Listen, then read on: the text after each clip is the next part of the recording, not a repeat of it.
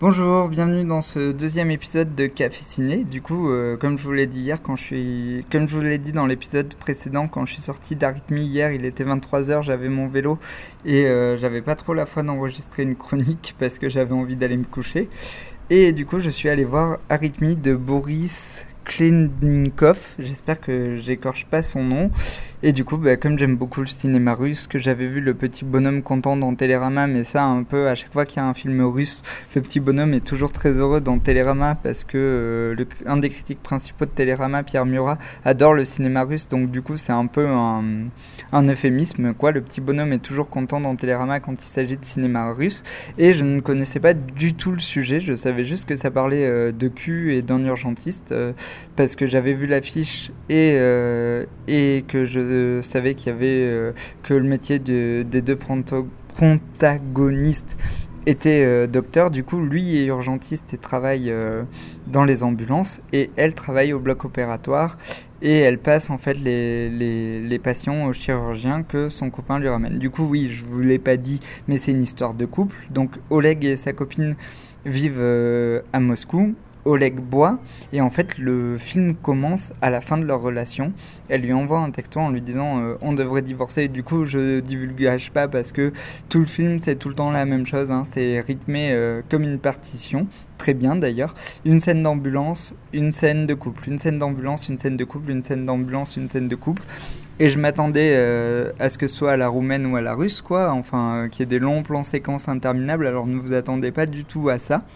C'est pas du tout un film en plan séquence, ça va très vite, c'est un film très rapide, très rapide, et c'est euh, très très rythmé.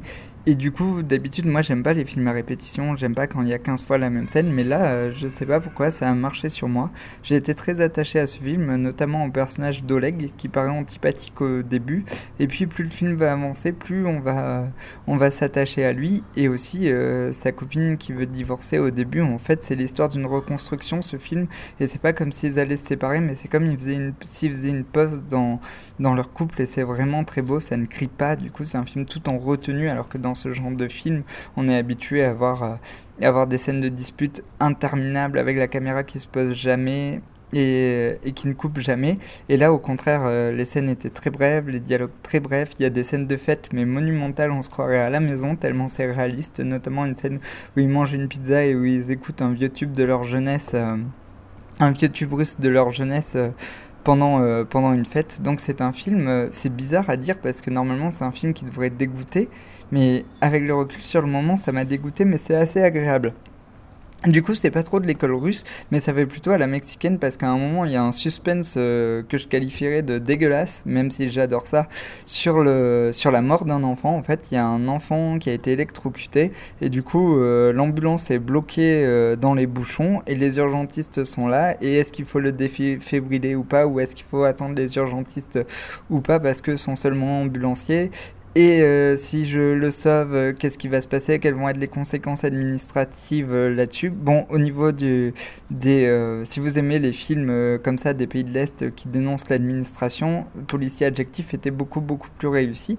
Mais Arrhythmie reste un film sympathique. En fait, c'est un bon film de l'été. Et même, je pense qu'il m'a pas mal impressionné. Il sera dans le top 10 de l'année. Et euh, ça m'a beaucoup fait penser à certains épisodes de, du décalogue de Kieslowski. Du coup, si vous aimez tout ça, euh, si vous aimez les films mexicains, les suspens malsains euh, qui engagent la vie ou la mort d'un enfant et, les, et tout simplement l'âme russe, ben, allez voir Arrhythmie, c'est un film vraiment cool. En plus, il est pas long, il dure 1h56. Donc euh, voilà, eh bien je vous fais des gros bisous, j'espère que ce café ciné vous aura plu.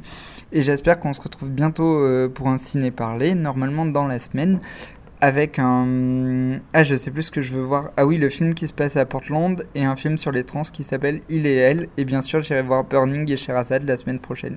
Je vous fais des gros bisous, allez au cinéma et à bientôt